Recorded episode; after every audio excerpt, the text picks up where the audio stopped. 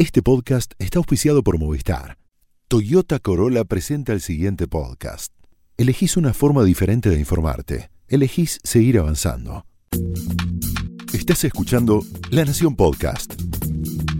A continuación, Martina Rúa y Pablo Martín Fernández te cuentan cómo multiplicar tus horas para hacer más de eso que te gusta en Cómo fabricar tiempo. Bienvenidos a Cómo Fabricar Tiempo, donde te prometemos que si invertís 20 minutos vas a multiplicar tus horas para hacer más de eso que te gusta. Mi nombre es Martina Rúa. Yo soy Pablo Martín Fernández y te cuento, por si no lo escuchaste, para que vayas a escucharlo, que en el episodio anterior te hablamos de foco y de cómo vencer la ansiedad, qué es rumiación, qué es enraizamiento, qué son esos conceptos. No, ¿Qué son esos conceptos? Bueno, van a tener que ir al episodio anterior para conocerlos. Van a escucharlo. Pero tiene que ver con cómo manejar la ansiedad. Es una de las principales emociones que se lleva a nuestro foco, las preocupaciones, y se pueden gestionar. Así que si querés saber cómo, andate al episodio anterior. Pero para este tenemos mucho, mucho para vos. Sí, es algo que siempre interesa de vuelta es algo que tocamos en la, primera temporada, pero encontramos muchísima más información, que es bienestar digital, ¿no? Eh, domar las notificaciones, hacer que la tecnología juegue a nuestro favor, todo lo que está, te está pasando, seguramente mientras escuchas esto, tenés notificaciones por ahí, estás eh, navegando en la compu y te salta un mail. Bueno, ¿cómo domarlo, no? Pablo, es un tema que a la gente le preocupa de mucho. Te digo que más de uno me, escribe, me dice, Martu, no sé qué hacer para parar de mirar el celular. No sé qué hacer para no estar tan pendiente de las redes sociales. Me siento un tonto, me siento una tonta, me atrapa el celular y no hago cosas que me llevan a mis metas. Realmente... Eh, parece una adicción. Todavía la OMS no ha dicho que es una adicción. Sí, la de los juegos, sí ha marcado el uso de los juegos y el gaming como una adicción. Eh, pero cómo usamos el celular, si lo usamos de una manera saludable o no, es un tema global, Pablo, que no para de crecer. Sí, y si bien todavía no está, digamos, catalogado como una adicción, creemos que tiene muchas cosas de adicción. De hecho, esto es más una teoría. Las, las empresas tecnológicas han empezado a tratarlo como eso ¿Se, acuerdan como cuando el cigarrillo empezó a volver hacia atrás y de repente fue mala palabra? Bueno, las notificaciones pasa algo parecido y están empezando a generar anticuerpos con apps que vienen preinstaladas para que, que hoy te vamos a contar, para que veas cuán adicto estás a lo mismo que tenés en la mano, es decir, al celular. Em, y parte de, de, domar esto es entender cómo funciona, es decir, nosotros lo decimos siempre así, pero es, no crece un árbol la tecnología, eh, está desarrollada en muchos casos para retenernos, porque tiene que ver a la larga con publicidad. Esto no es conspiración, funciona así, están los balances financieros de las empresas. Entonces, ¿qué tenemos que pensar? ¿Por qué nos afecta si eh, eh, apago el doble tilde de WhatsApp? ¿Por qué me cuesta apagar el doble tilde de WhatsApp. ¿Por qué me cuesta? Porque si yo lo apago, eh, WhatsApp me dice que no voy a ver también el de mis amigos. Entonces yo Todo tiene, tiene un costo muy alto. ¿Cómo están creadas las aplicaciones tecnológicas? Está hecho a propósito. Está hecho a propósito. Y es muy importante que sepas eso. Y que lo puedas gestionar vos también. Que puedas agarrar tu celular y decidir cómo utilizas las aplicaciones. Y que no sean las aplicaciones las que decidan cómo usas vos el teléfono. De eso se trata el concepto de bienestar digital. A nivel global se habla de digital well-being, bueno, sabéis lo que cambió el panorama desde que escribimos el libro hasta hoy. Hace un año y meses que sacamos la fábrica de tiempo, cambió completamente el panorama a nivel global. Hay como una mirada de las empresas tecnológicas que no les quedó otra. No creo que sea porque son buenas. me parece que se la ven venir esto que decíamos recién, ¿no? Totalmente, se la ven venir. Eh, nos dieron el celular, estamos todos como locos y una vez que estamos, eh, claro, drogados, nos dicen, bueno, ahora te la voy a sacar y tenés que usarlo una hora por día. Bueno, la cuestión es que sí, es verdad, tenemos que aprender a usarlo mejor y las principales tecnos, eh, todas, todas, eh, la que te imagines, tuvieron grandes novedades el último año respecto de cómo usar sus sistemas, Pablo. Desde iOS, el sistema operativo de Android, el más, eh, perdón, el de Apple. El de Apple y Android. Sí, y Android, uno de los más usados en Argentina. De hecho, 8 de cada 10 argentinos usa Android, así que seguramente vos tengas más Android que, que iPhone en, tu bolsillo. Todos empiezan a avisarnos a los usuarios cuánto tiempo estamos usando cada una de las aplicaciones. Nosotros te contamos que existía Quality Time y Moments, que son apps para entender nuestro uso, pero esto es mucho más profundo, porque ya en el corazón del sistema operativo viene algo, una app que te dice, che, estás leyendo eh, cuatro horas de, o estás mirando cuatro horas de YouTube por día, estuviste tanto tiempo en WhatsApp. Es el mismo sistema operativo, o sea, el corazón del teléfono. en serio es muy profundo. Casi sin escapatoria, porque una cosa que nos decían siempre es, lo, los que lo instalaban es, lo instalé, es como un cachetazo y lo desinstalé. Bueno, ahora no te queda otra. Ahora no te queda otra. igual nosotros recomendamos que lo mires, eh, porque ese cachetazo en realidad te sirve. Es muy fuerte la primera vez que ves que realmente abrís el celular 200 veces al día. Es o muy que fuerte. pasás 5 horas en WhatsApp y sumale lo que usás WhatsApp web. ¿Estás 6 horas? Sumale a lo que hizo iOS y Android también las principales aplicaciones, las que se están comiendo buena parte de tu día. Vos sabés cuáles son. Nosotros también. Instagram, WhatsApp, YouTube. Bueno, Instagram y YouTube ya tienen la posibilidad de contarte cuánto tiempo estuviste. Eh, Instagram sacó un mensaje donde cuenta eh, eh, para que puedas entender cómo es tu actividad. YouTube te cuenta si estuviste muchas horas, te tira un cartel de advertencia Sí. para que también tomes conciencia. Esto con la niñez y la juventud es muy importante. Hablalo con tus hijos o tus sobrinos. Contales, miren chicos, si se pasan dos, tres, cuatro o cinco horas en YouTube, hay consecuencias. Es importante también empezar a hacer, como teníamos educación cívica, para mí habría que meter esto también en la escuela, educación digital. Que nos enseñen a cómo manejarnos en este mundo digital que no conocemos. De hecho, la de Instagram la estoy viendo ahora mismo para decirles cómo hacer, porque Sí. Instagram, de hecho las stories, siempre hablamos de las stories. Piensen que estamos consumiendo algo que desaparece, es pura ansiedad. Ay, total. Eh, y de hecho están pensadas para que desaparezcan porque no son tan relevantes. Entonces es como una trampita. Eh, lo interesante es que Instagram, pueden verlo, van al, al menú, ¿sí? Eh, la pantalla principal de su perfil. Y en el menú tienen una opción que dice tu actividad. Sí. Y ahí, por ejemplo, me dice el promedio diario que tengo y el y cuánto estuviste cada día. ¿Cuánto Mm. tiempo estuviste cada día? Yo, por ejemplo, estoy viendo ahora y veo que el día que más tuve fue un, un día del fin de semana. Sí. ¿sí? Y te lo marca. Y otra cosa interesante que es que podés ponerle un recordatorio diario de cuánto es el máximo tiempo que querés estar. Eh, ah, me encanta eso. yo creo que Instagram más o menos lo tengo. Mi problema es sobre todo Twitter, un gag del oficio periodístico. Y Twitter no tiene todavía esto, estaría buenísimo. No lo tiene. Y yo te quería preguntar, porque yo no, Sí. no sé si conozco, eh, si hay alguna aplicación que te apague el, el teléfono en algún momento del que te día. lo pague del todo. Sí, porque realmente a mí me, me gustaría hacer un yoga así drástico. en algún momento, quizás como experimento, Sí. pero tanto conmigo como con, con mi hijo de manera acordada. Sí. Decir, bueno, una vez que lo uso 3, 4 horas al día, que se apague. Yo todavía no la encontré. Estoy No, creo que buscando. no. En su eh, momento, perdón, Quality. Time tenía eh, que te decía, ya lo viste X cantidad de veces, pero no, no te forzaba el cierre. Claro, no te fuerzan el cierre, pero yo necesito así algo, un hija del rigor, ¿viste? Sí, un poco lo que decías vos, Martu, al principio, que es, eh, y nosotros siempre decimos lo mismo, y vale repetirlo, es amigarse con que uno es débil frente a esto. Sí. Es como un pecado capital, ¿no? Eh, bueno, me cuesta despegarme de la pantalla. Claro. Entonces, partir de esa base, esto que estás diciendo vos acá eh, en vivo es, ¿cómo lo domino? Bueno, yo no sé qué se pueda pagar, pero sí creo que estas apps te pueden servir. La de Digital Wellbeing de Google, de- o sea, de Android, va a venir en los próximos sistemas operativos, pero ya está en el Play Store. Hablo de Android porque, como decía Martu, es el que tiene la mayoría de los que nos escuchan. Sí. Eh, ya está en el Play Store y te puedes meter y si tu celu no lo acepta, te lo dice.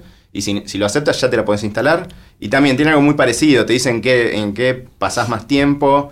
eh, en, nivel día y a nivel hora, ¿sí? Es un tema, Pablo, que ya hasta empezó a llamarle la atención a los gobiernos. No es un tema de empresas y de usuarios, sino que ya está empezando a estar en las políticas públicas. Sí. Entonces están empezando a tomar decisiones. Sí, siempre leemos cosas de en China hay un centro de adictos al celular. Eh, la verdad que eso no lo podemos confirmar, pero sí eh, hay un estudio súper interesante que salió este año de la oficina que se dedica a las comunicaciones en Inglaterra, en el cual habla mucho de cómo eh, vivimos con el celular. Lo que dicen ellos es, el estudio de 2018, en 2008, hace 10 años nada más, en Inglaterra, Sí. solo el 17% de la gente tenía un smartphone. Mm. Hoy eso lo tiene el 95% de las personas entre 16 y 24 años ya tiene smartphone. Rapidísimo, Sí. en tan pocos años. Y el 78 del total ya tiene un smartphone. Entonces, lo que dice el informe es que es el dispositivo que más extraña a la gente, si por ejemplo se le olvida, ¿sí? Y que domina la vida de la gente para bien y para mal. Así es, y también el estudio de en UK, en, Inglaterra, lo que se descubrió también es que las personas, el 40%, dos de cada cinco adultos, chequea el teléfono cinco minutos cuando se levantó. O sea, te levantás, de hecho, en la cama, se chequea, y esto, si quieren traspolarlo a Argentina, ya les aviso que se puede, porque sabemos que somos heavy users de, la tecnología y de las redes sociales. Somos los que más usamos las redes sociales en Latinoamérica, los argentinos. Nos encantan las redes sociales. Y es un problema, porque antes de salir de la cama, antes de ir al baño, antes de saludar a tu pareja, antes de conectarte con el día, ya estás viendo todo lo que te perdiste. Y esto tiene un costo, una vez más, que subestimamos, ya nos genera ansiedad. Y estás saliendo de la cama con la ansiedad de lo que no viste en las redes. Sí, el, no, lo que nos parece es que cada vez va a haber más estudios sobre esto, cada vez se va a hablar más y todavía estamos aprendiendo a trabajarlo, ¿sí? Eh, una, una, cosa relacionada con algo que hablamos recién, en la app que, que, te vas a poder bajar en Android pronto, sí. la, te va a pausar las apps, es decir, no la vas a poder volver a abrir. Eh, hay una opción que le decís, quiero pasar por 35 minutos en YouTube, minuto 36, se te apaga YouTube, no te apaga el celular. Pero te dice, tenés que volver. Bueno, esa es buena, esa es, una buena. claro, esa es una linda solución intermedia eh, que realmente creo que puede ayudar a, la educación digital que, yo y seguramente vos del otro lado estás necesitando, ¿no? Alguien que nos ponga un límite de afuera, porque es muy fácil, y esto una vez más te lo decimos, no sos tonto porque te perdés en las redes sociales, no, no sos tonto porque no podés escaparte de una conversación de Twitter o de Instagram están hechas por gente especialista en hackear nuestra atención, así como lo escuchás. Realmente se trabaja con los mecanismos de ansiedad, con dónde van los ojos de las personas, con cuáles son las palabras claves, si te ponen un corazón, si te ponen un like. Todo eso nos impacta, nos impacta en cómo nos vemos, en qué nos, cómo nos sentimos.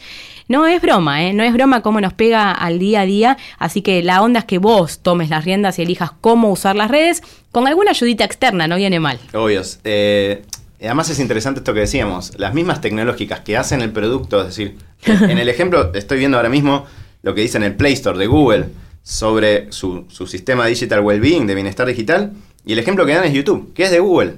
¿sí? Y dicen cómo frenar YouTube. Google te dice cómo frenar YouTube. Y hay una aplicación, ¿no? De Android que vos me contabas que, hay una nativa de Android, aparte del sistema operativo, hay una app que vos te podés bajar que es Bienestar Digital. Es, Digital Wellbeing, pero que... Bienestar Digital, se la pueden bajar gratis. La pueden buscar como Bienestar Digital, si el celular no, no la acepta, le va a decir que no se puede. Sí. Y lo que entiendo yo Todavía no, no, están los celulares disponibles con esto, que también va a salir de fábrica. Claro. Creo, que ya la pueden probar. Está en beta, es decir, está a prueba. Está a prueba, pero después va a venir eh, adentro del sistema operativo. Y esto va a ser algo que en dos años todos vamos a tener. O sea, mm. quizás algunos ya lo pueden tener en el celular. Y si no, de vuelta recordamos Quality Time para Android, que es como la madre de estas apps. Claro. Y Moments para iOS, para iPhone. Y una vez más, acá hay un montón de decisiones que vos podés tomar. Realmente, tenés que agarrar el celu, hacerte un cafecito o lo que quieras y entender que el teléfono no nació de una planta, como te dice Pablo, realmente están las notificaciones todas prendidas como si fuese un arbolito de Navidad, vos tenés que elegir qué luces se prenden y qué luces no, tenés que evitar eh, las aplicaciones casino. ¿Qué son las aplicaciones casino?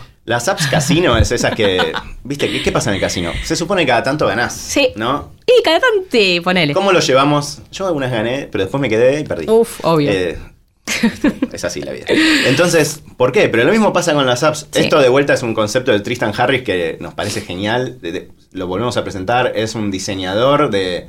Es un eticista, si se quiere, de, de las apps que trabajó para una de estas empresas. Se fue y ahora es como un promotor del bienestar digital.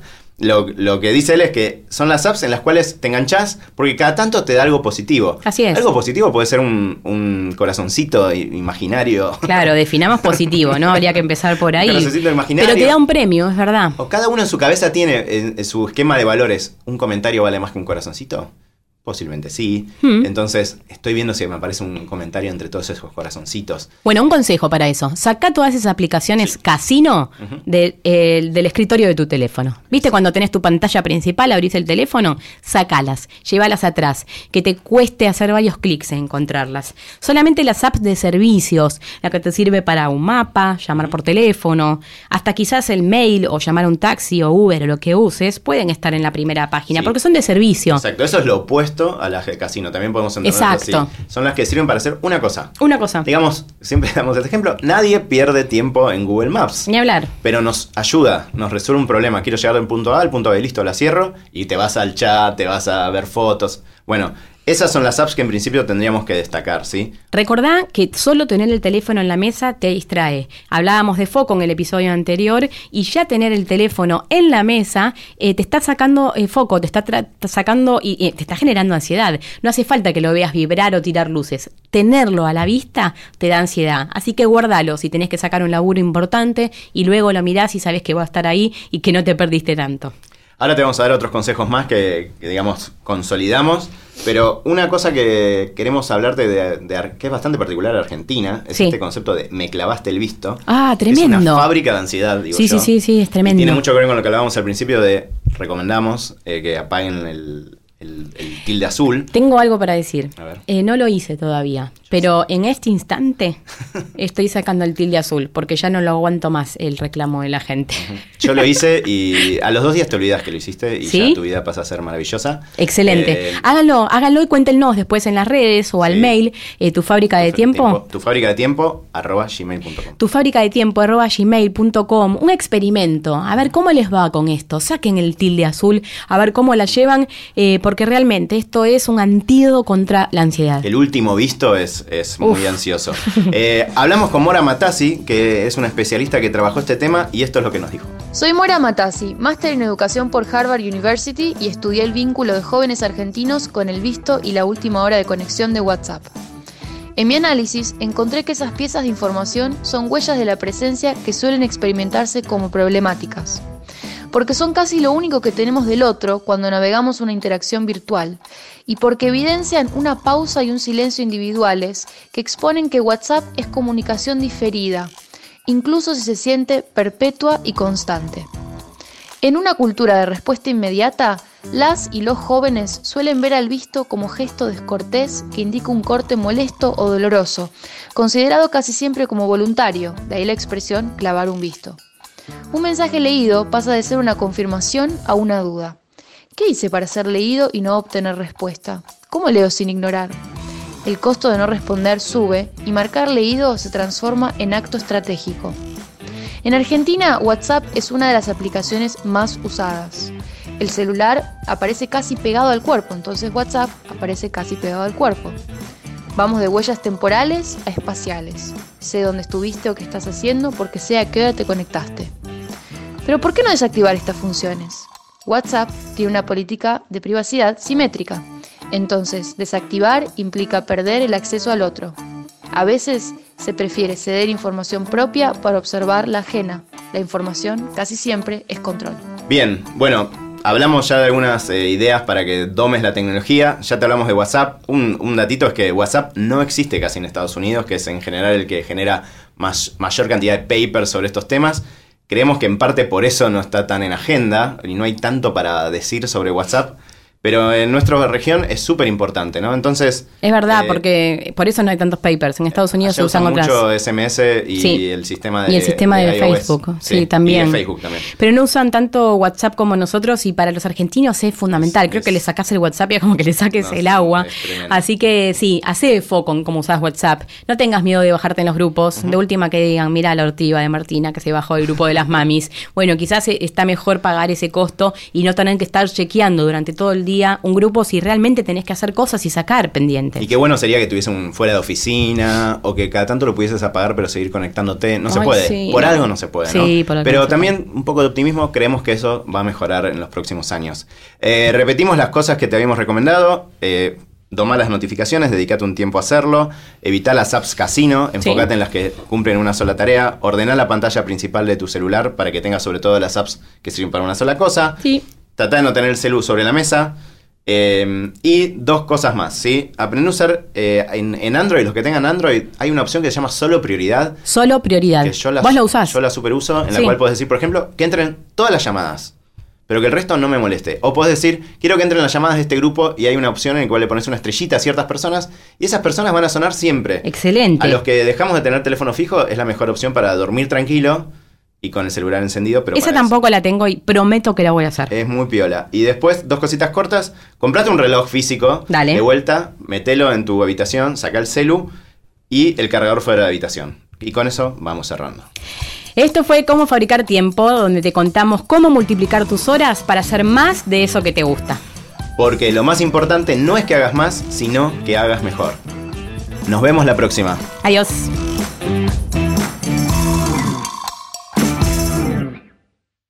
Esto fue Cómo Fabricar Tiempo, un podcast exclusivo de La Nación. Escucha todos los programas de La Nación Podcast en www.lanacion.com.ar. Suscríbete para no perderte ningún episodio. Estamos en Spotify, Apple Podcast, Google Podcast y en tu reproductor de podcast favorito. Seguí escuchando La Nación Podcast.